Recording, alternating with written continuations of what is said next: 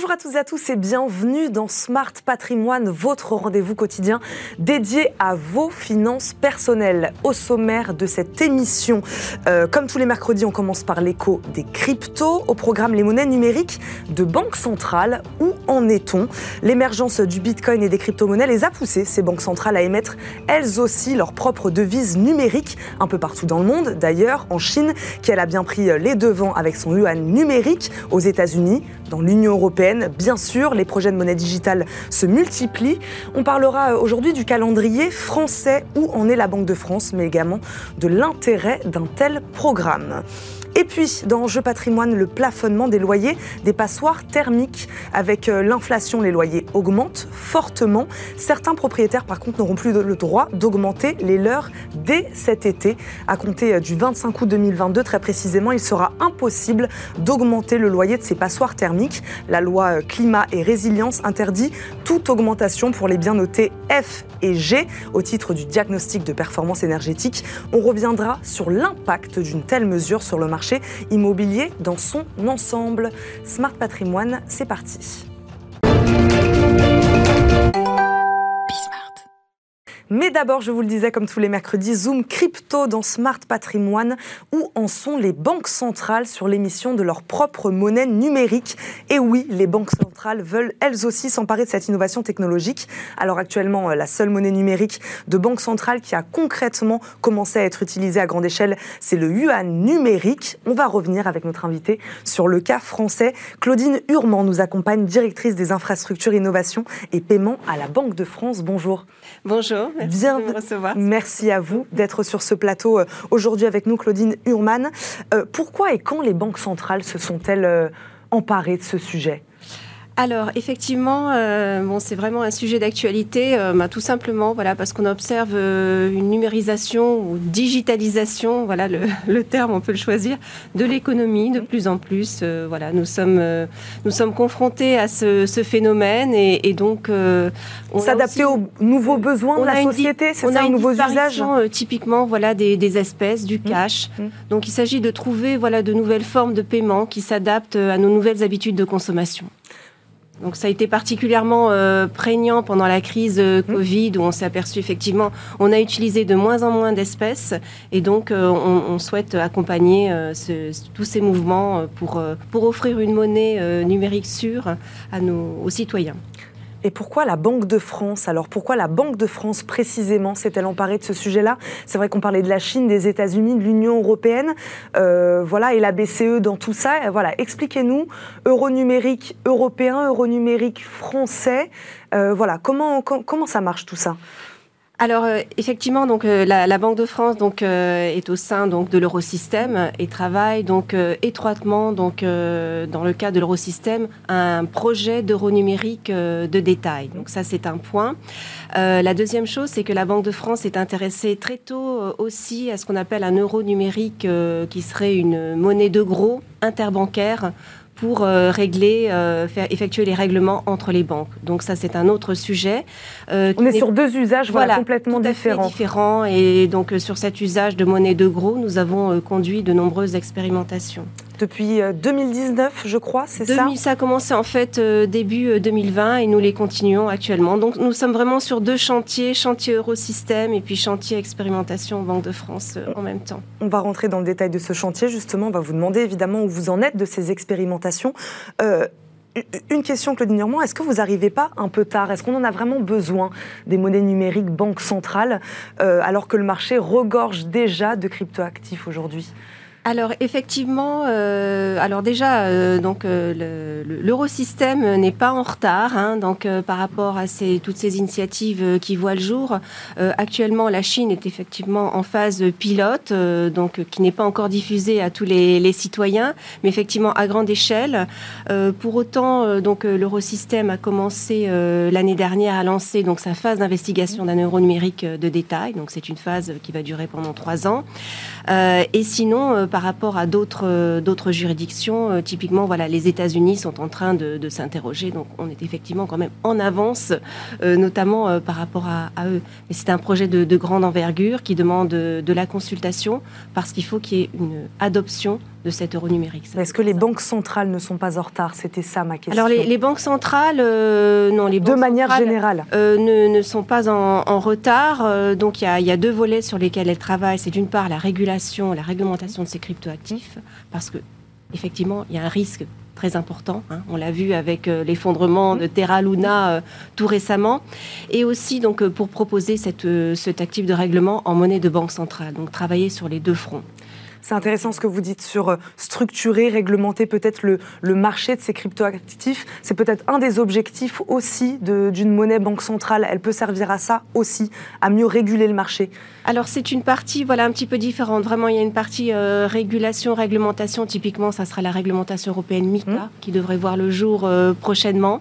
Donc ça, c'est un aspect. Et deuxièmement, c'est offrir vraiment euh, sur le marché donc cet actif de règlement comme une, voilà, une monnaie numérique de banque centrale sûre et qui, qui est en quelque sorte voilà, un billet numérique et qui est garanti par la banque centrale. Claudine Hurman, euh, qu'est-ce qu'une monnaie numérique banque centrale? Voilà, Qu'est-ce qu'elle a de différent euh, d'un crypto-actif? Alors, comme je, viens de le dire, euh, effectivement, c'est une monnaie qui est vraiment garantie par la Banque centrale. Donc, mmh. elle est totalement sûre. Mmh. Il n'y a pas de, risque de, de, perte de valeur brutale. Les cryptoactifs, typiquement, sont des monnaies privées. Donc, euh, on a pu le voir, il y a un risque de perte de mmh. valeur très important. Et euh, pour nous, voilà, l'ancrage dans la monnaie euh, de banque centrale est très important pour soutenir la confiance. Nous sommes le, garant de la mmh. confiance de, dans la monnaie, et donc ça, c'est un aspect que nous souhaitons préserver. Où en est-on alors des expérimentations euh, Banque de France, hein, puisque c'est euh, ce pourquoi vous êtes là euh, aujourd'hui. Voilà, où en est-on et, voilà, et qu'est-ce qui rend peut-être difficile aujourd'hui Voilà, quels sont les freins encore aujourd'hui au développement de cette, de cette monnaie numérique, en tout cas à son émission sur le marché? Alors donc nous, euh, nous travaillons côté Banque de France sur des expérimentations sur la monnaie euh, de gros, donc le mmh. règlement entre les, banques euh, commerciales par mmh. exemple. Et nous avons déjà achevé donc neuf expérimentations, mmh. donc terminées fin 2021. Et nous travaillons sur un deuxième volet donc, euh, pour expérimenter euh, ce qu'on appelle voilà, les, règlements transfrontières, hein, parce qu'on a vu qu'il y avait des, améliorations très importantes euh, à apporter. les règlements transfrontières sont très longs, ils sont très coûteux. Donc euh, les monnaies numériques euh, pourraient euh, améliorer ce processus. Et d'autre part, voilà, continuer d'accompagner cette finance qu'on appelle voilà, finance tokenisée mmh. pour mettre en face un actif de règlement qui soit également sûr pour toutes les transactions sur les marchés financiers. Vous, sur quelle technologie vous vous appuyez exactement? Sur la blockchain? Alors, on a effectivement, nous avons privilégié la, blockchain pour expérimenter différents types de, de blockchain et c'est un travail qui va continuer. Et il reste à, notamment à tester tout ce qui peut être euh, la performance, mmh. Euh, la résistance euh, de ces blockchains, mm. parce qu'elles évoluent également euh, très vite. Mm. Et entre le moment où on a commencé les expérimentations et maintenant, ce ne sont plus les mêmes blockchains. Donc nous allons continuer à travailler là-dessus, parce qu'effectivement, il faut offrir une technologie résiliente, notamment à tout, par rapport à tout ce qui concerne les, les cyberattaques. Je reviens sur ma question des freins, justement. Est-ce qu'il y en a? Est-ce que cette technologie blockchain, comme vous dites, qui évolue très vite, est-ce que c'en est un? Voilà, qu'est-ce qui fait qu'aujourd'hui, ça prend un peu de temps? Euh, ça prend effectivement du, temps parce qu'il faut être sûr de pouvoir offrir des technologies aussi résilientes que nos systèmes euh, actuels, donc euh, qui ont été développés, voilà, les systèmes de mm. paiement qui ont été développés par les banques centrales. Donc avoir des systèmes à la fois résilients et très performants, mm. capables de traiter des gros volumes d'opérations en toute sécurité. Donc d'où toutes ces précautions qui sont prises et tous ces tests qui sont effectués. On a parlé du modèle chinois ensemble. Est-ce que c'est un modèle, par exemple, hein, je ne sais pas, dont, vous vous inspirez, dont on s'inspire? Est-ce qu'on est sur des projets complètement différents? Alors, euh, donc la, façon de, conduire le, projet euh, est effectivement voilà tout à fait euh, différente hein, donc euh, puisque euh, il y a toute une phase voilà de, préparation de réflexion de consultation. Après donc le modèle chinois on le regarde également au niveau voilà eurosystème puisque c'est un modèle qui fait intervenir les banques commerciales dans la distribution. Et ça c'est quelque chose qui nous semble important parce qu'on souhaite préserver cet écosystème et préserver le rôle des intermédiaires et des banques dans la matière j'imagine que euh, quand on prépare une, monnaie numérique, on prépare aussi son arrivée sur le marché. Voilà, comment on, comment on prépare ce contexte-là euh, pour voilà et préparer l'arrivée de cette monnaie numérique un jour en France? Alors, il faut effectivement qu'il y ait, euh, c'est très important, euh, l'adoption de cette monnaie numérique euh, par les citoyens. Mmh. Donc, il faut bien déterminer les cas d'usage. pour quel cas d'usage spécifique pourra-t-on utiliser cette, cette monnaie numérique D'où la consultation qui est faite au niveau Eurosystème et donc dans chaque, chaque État donc, en Europe des citoyens pour euh, les consulter sur euh, les cas d'usage, mmh. ce qui est important pour eux. Notamment, on a vu euh, tous les aspects donc protection des données, qui est mmh. très très important. Mmh. et aussi, il faut que ça soit voilà un moyen facile à utiliser donc par les citoyens, qui ne leur coûte pas plus cher. trouver un moyen en fait complémentaire à tous les moyens de paiement existants. Et pour servir aussi des cas d'usage euh, innovants, euh, ce qui nous paraît être une piste euh, importante. Et là, vous pensez qu'on en est où justement là-dessus, sur la sensibilisation des citoyens français sur cette question-là? Est-ce qu'ils savent comment, comment se servir d'un euro numérique? Est-ce qu'ils savent pourquoi? Est-ce qu'ils sauront le recevoir là? Alors là, euh, c'est un travail qu'il faut continuer à poursuivre, hein, effectivement, de, pédagogie, d'explication. Bon, l'eurosystème a, a, travaillé euh, donc de manière encore euh, voilà conceptuelle, et en fait, nous allons bientôt travailler au sein de l'eurosystème à la conception d'un prototype, et pour le tester aussi auprès des, citoyens et voir comment il sera reçu. Donc d'où cette phase mm. d'investigation qui dure deux ans, parce qu'au bout de deux ans, on va décider, enfin le Conseil des gouverneurs de la Banque centrale européenne décidera de lancer ou pas euh, cet euro numérique de détail. Et donc là, voilà, Claudine Urmand, on est bien sur l'euro numérique de détail pour le grand public. Tout à fait. Vous, les expérimentations dont vous nous parliez, sur lesquelles vous travaillez actuellement, monnaie numérique pour les transactions interbancaires, c'est bien ça? Voilà, exactement. Voilà, il faut, faut bien pour que, bien distinguer ce, les deux. que ce soit clair pour, pour nos téléspectateurs. Euh, à quand son arrivée alors sur le marché pour les deux, là des deux côtés, à votre avis? On en est où? On va terminer là-dessus parce qu'on a quand même envie de savoir à quelle échéance, à peu près? Oui, oui, tout à fait. Donc, euh, alors phase d'investigation donc euh, de l'euro numérique de détail, donc deux ans, euh, ce qui va nous faire aboutir à fin 2023. Mmh. Donc la décision sera prise au vu de toute cette étude approfondie par le Conseil des gouverneurs de lancer ou pas cet euro numérique. Et après, on estime à environ trois ans maximum. Hein. donc ça sera à l'horizon de 2025-2026 pour avoir cet euro numérique de détail dans nos tokens, dans un wallet, voilà quelque part. Alors pour ce qui concerne, euh, donc ça c'est la partie euro numérique de détail. Pour ce qui concerne euh, un euro numérique euh, de gros, pour l'instant ça n'est pas encore décidé. Il y a une étude qui est en cours à laquelle nous, nous participons au niveau Eurosystème, mais ça se passe pour l'instant à l'intérieur, on va dire, des, banques centrales. Mais bon, après, ça pourrait peut-être être lancé de manière assez rapide si c'était décidé par, par l'Eurosystème. Mais là encore, voilà, il faudrait choisir les technologies. Il y a encore un travail important qui reste, qui reste à conduire. Un travail important qui reste à faire. En tout cas, on a une meilleure idée du calendrier de ces monnaies numériques, en tout cas en France. Merci beaucoup, Claudine Normand, d'avoir euh, répondu à nos questions aujourd'hui, d'avoir été sur le plateau de Smart Patrimoine. Je le rappelle, vous êtes directrice des infrastructures, innovation et paiement à la Banque de France. Merci beaucoup. Merci à vous. Tout de suite, c'est Enjeu Patrimoine.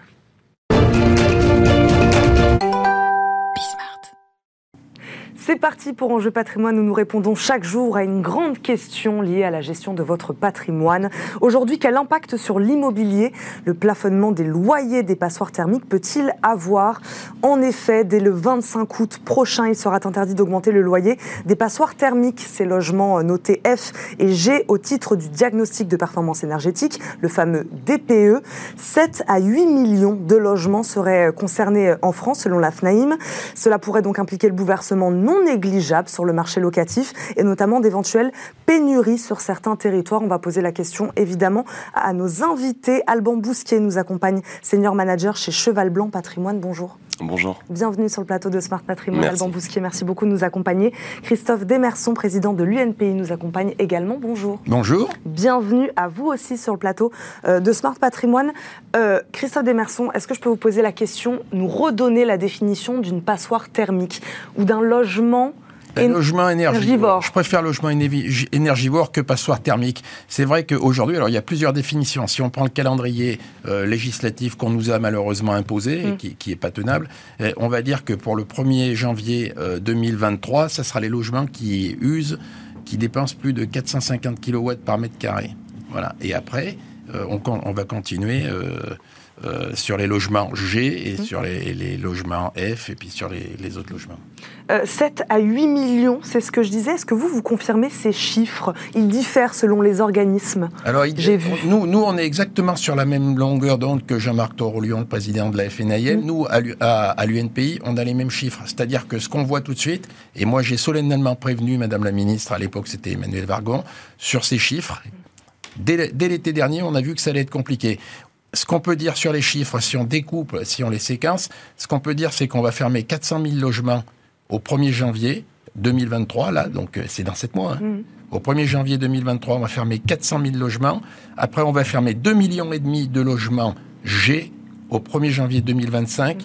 Et après, on va fermer 2,5 millions et demi de logements, les F, au 1er janvier 2028. Ça, c'est une certitude pour 2034, on arrive au reste largement, j'allais dire, ça c'est presque, j'allais dire, malheureusement, euh, des fourchettes basses. Mais, mais, ces chiffres, je vous les confirme et l'UNPI vous les confirme. Vous faites le même constat de votre côté? Alors moi j'ai moins de chiffres euh, que vous, effectivement, mais euh, nous on, se rend compte effectivement que ça posait un sacré mm. problème à tous les propriétaires. Autant de logements fermés d'ici 2023, d'ici 2024, c'est, vous constatez la même tendance alors, bah, je vous dis, nous, on a moins de chiffres justement que, que monsieur, mais nous, on voit nos clients qui de plus en plus se posent des questions. Mm. Euh, de savoir qu'est-ce qu'ils vont faire avec, euh, avec leur, leur, logement, justement, de par les mesures qui vont être mises en place par le gouvernement. Bah, on va essayer de, répondre à cette question justement avec vous aujourd'hui. Euh, vous parliez d'un nombre de logements, ça c'est l'estimation que vous en avez fait, parce que réexpliquez-nous un peu que prévoit cette loi climat et résilience sur les passoires thermiques. Euh, donc là, on va parler évidemment du plafonnement des loyers, 25 euh, août 2022. que prévoit la loi plus largement après ce plafonnement des loyers justement? J'allais dire que le plafonnement des loyers, c'est presque un épiphénomène mmh. Malheureusement. C'est la première étape C'est la première étape, mais ce qu'on constate sur le terrain, si on regarde un petit peu plus largement, moi, je me, en ce moment, je me, je me promène partout en France. Et, ce que je vois, c'est que dans toutes les régions, euh, c'est pas la même chose. Hmm. Ce que je vois quand même en premier, c'est que et, et, euh, Erwan a les mêmes clients, donc euh, on voit on voit ce qui se passe. C'est que les propriétaires ils veulent ils veulent investir, ça c'est sûr. Hmm. Les, les, propriétaires ils veulent entretenir et les propriétaires ils veulent rénover. Ça c'est le constat. À côté de ça, ils baissent les bras, ils sont désarmés. Pourquoi? Hmm. Parce que je veux dire, une loi mal ficelée a imposé un calendrier qui n'est pas tenable et surtout, ce qu'on disait, quand vous m'avez parlé tout à l'heure de définition d'un logement énergivore, pour définir un logement énergivore, il faut un, bon thermomètre. Hmm.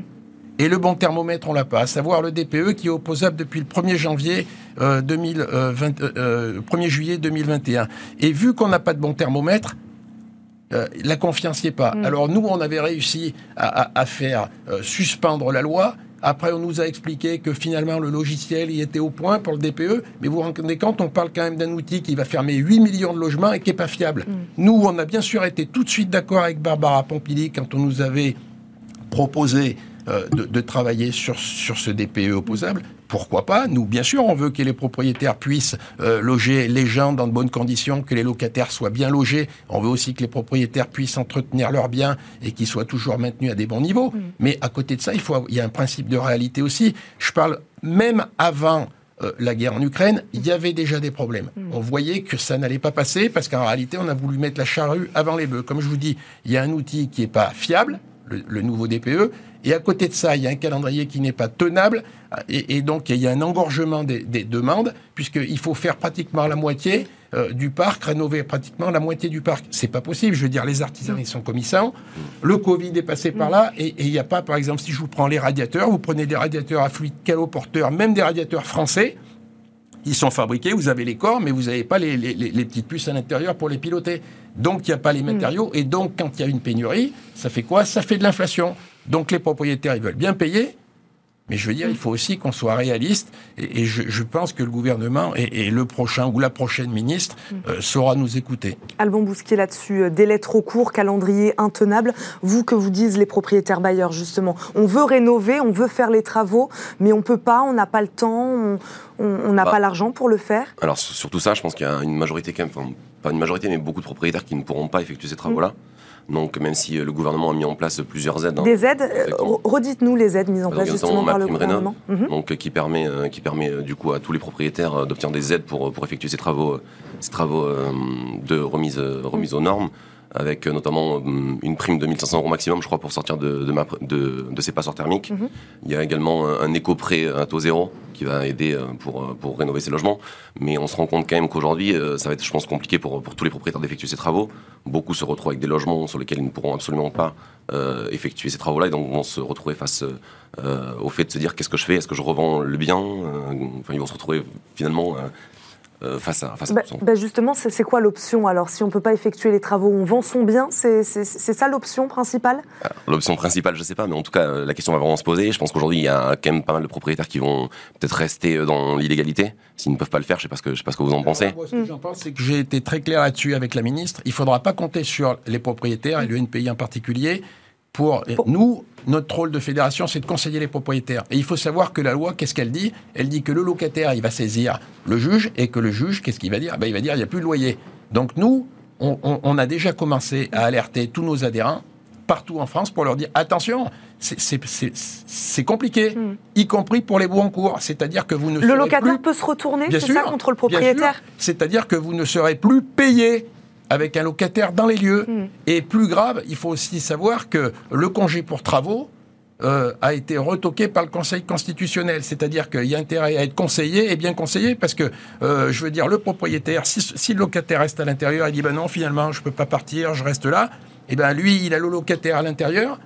Il ne peut pas faire les travaux. Hmm. Légalement, il ne peut, pas faire il, peut pas reprendre le bien pour faire les travaux, si c'était des travaux d'ampleur. Et, après, ben, qu'est-ce qu'il va faire Le locataire, il va pouvoir se retourner. Donc, euh, je, je dis, attention, et danger extrême. C'est pour ça que j'avais rappelé fermement à Madame la Ministre et j'ai demandé à ce que ça soit consigné. Je lui ai dit d'accord, des effets d'annonce c'est bien, 8, euh, euh, millions d'appartements vont être fermés. Mais, ce que vous qu'est-ce que, vous allez faire Comment vous allez faire pour loger tous, ces gens Vous assumez de ne pas faire la chasse aux mauvais propriétaires, c'est ça C'est ce que. Mais c'est pas la chasse aux, mauvais propriétaires. Les propriétaires, ils sont comme toute dans toutes les catégories de population et, des Français dans le monde entier. Il y a des très bons propriétaires, il y a des bons propriétaires, c'est l'immense majorité, et il y a quelques propriétaires propriétaires négligents. Nous, on est là justement pour conseiller les propriétaires. Et nous, ce qu'on leur dit, et ce qu'on a dit au gouvernement, attention, le problème, c'est que l'année dernière, le 22 août, vous avez, euh, je ne sais pas pourquoi ça a été fait, ça devait être un calcul politique pour faire plaisir euh, aux Verts, ça tombe bien, c'est la couleur de votre plateau. Mais euh, en attendant, après, il y a le principe de réalité aussi. On savait déjà que ça allait être compliqué on savait que l'outil n'était pas fiable, et ça, tout le monde a été d'accord. Quand je dis tout le monde, c'est aussi bien le monde des bailleurs sociaux que les privés, que les notaires, que qui on veut. Tout le monde a su que le, thermomètre n'était pas fiable, le TPE est pas fiable. Et donc, nous, ce qu'on veut, c'est un calendrier, on veut discuter, on veut fiabiliser ça, et notamment, par exemple, sur les petites surfaces. Je vais vous donner une anecdote. Nous, on, fait a fait deux types d'études.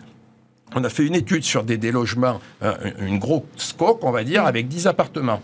10 appartements à rénover. Le propriétaire qui est un expert là-dedans, il avait choisi de faire ça avec euh, euh, des, loyers, des, loyers, modérés. Donc il avait une aide d'action logement, 400 000 euros d'aide et à côté, chantier pilote. Et à côté de ça, il mettait 400 000 euros de sa poche. En contrepartie, il louait beaucoup moins cher. Mhm. Qu'est-ce qui s'est passé? C'est qu'en réalité, ce chantier pilote, maintenant, il est plus accessible à toucher les droits, puisque le DPE, il était beaucoup plus euh, contraignant, mhm. et il se retrouve avec, avec des, étiquettes énergétiques qui lui permettent pas de, de toucher les aides. Ça, c'est pour les gros logements. Mhm. Pour les petits logements, je vais vous prendre un exemple, c'est encore pire.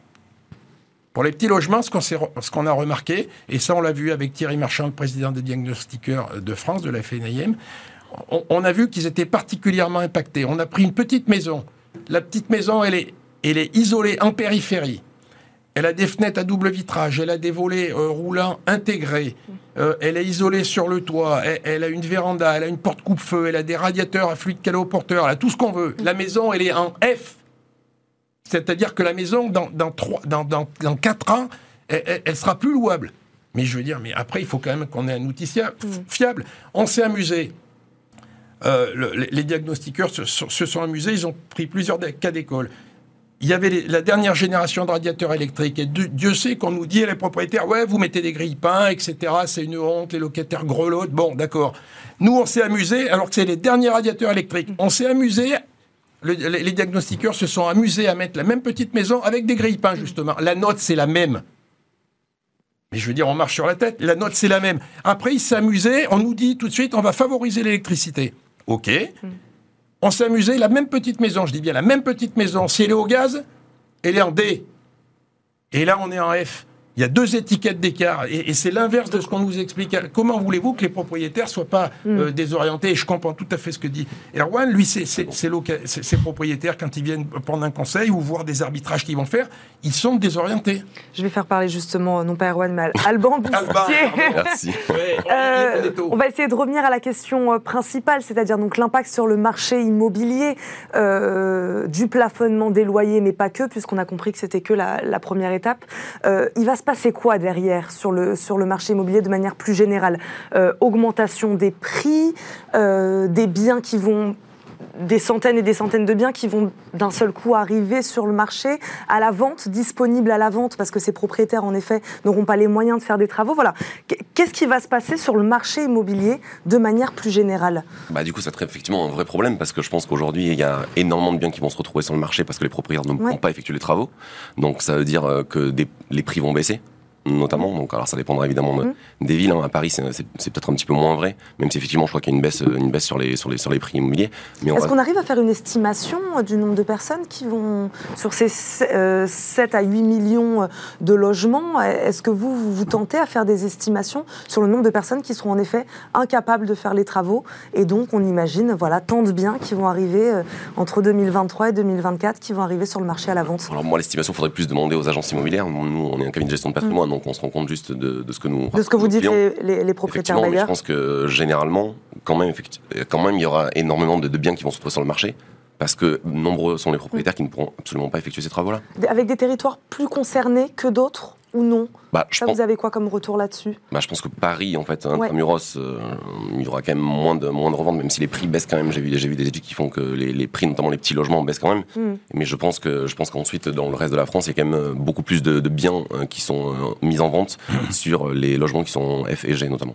Même question, il nous reste quelques secondes sur, ces, Moi, voilà, sur les dire- conséquences pour le marché Ouais, Pour immobilier. le marché, ce que je peux vous dire, c'est que nous, on l'observe, et je le vois particulièrement en ce moment, puisque je fais le tour de France avec des, des assemblées générales dans toutes les grandes villes de France, c'est qu'en réalité, il n'y a, pas un marché immobilier. Il y a plusieurs marchés immobiliers. Il y a le marché tendu, Paris et les Mmh. grandes métropoles.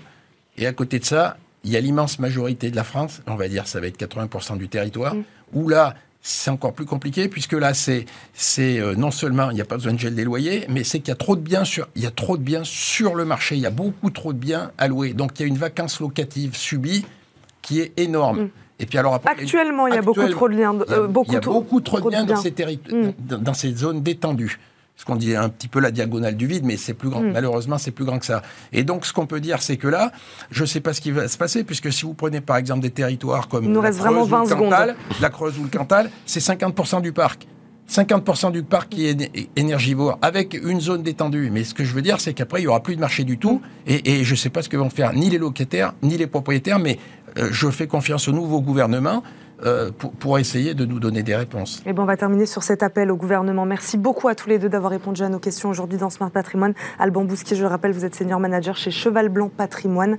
Christophe Desmerson, président de l'UNPI. Merci beaucoup à Merci tous les deux d'avoir répondu à nos questions. Merci à vous, évidemment, de nous avoir suivis. Merci à Pauline Gratel de m'avoir aidé à préparer cette émission. Merci à toute l'équipe en régie. On se retrouve demain dans Smart Patrimoine. Ciao.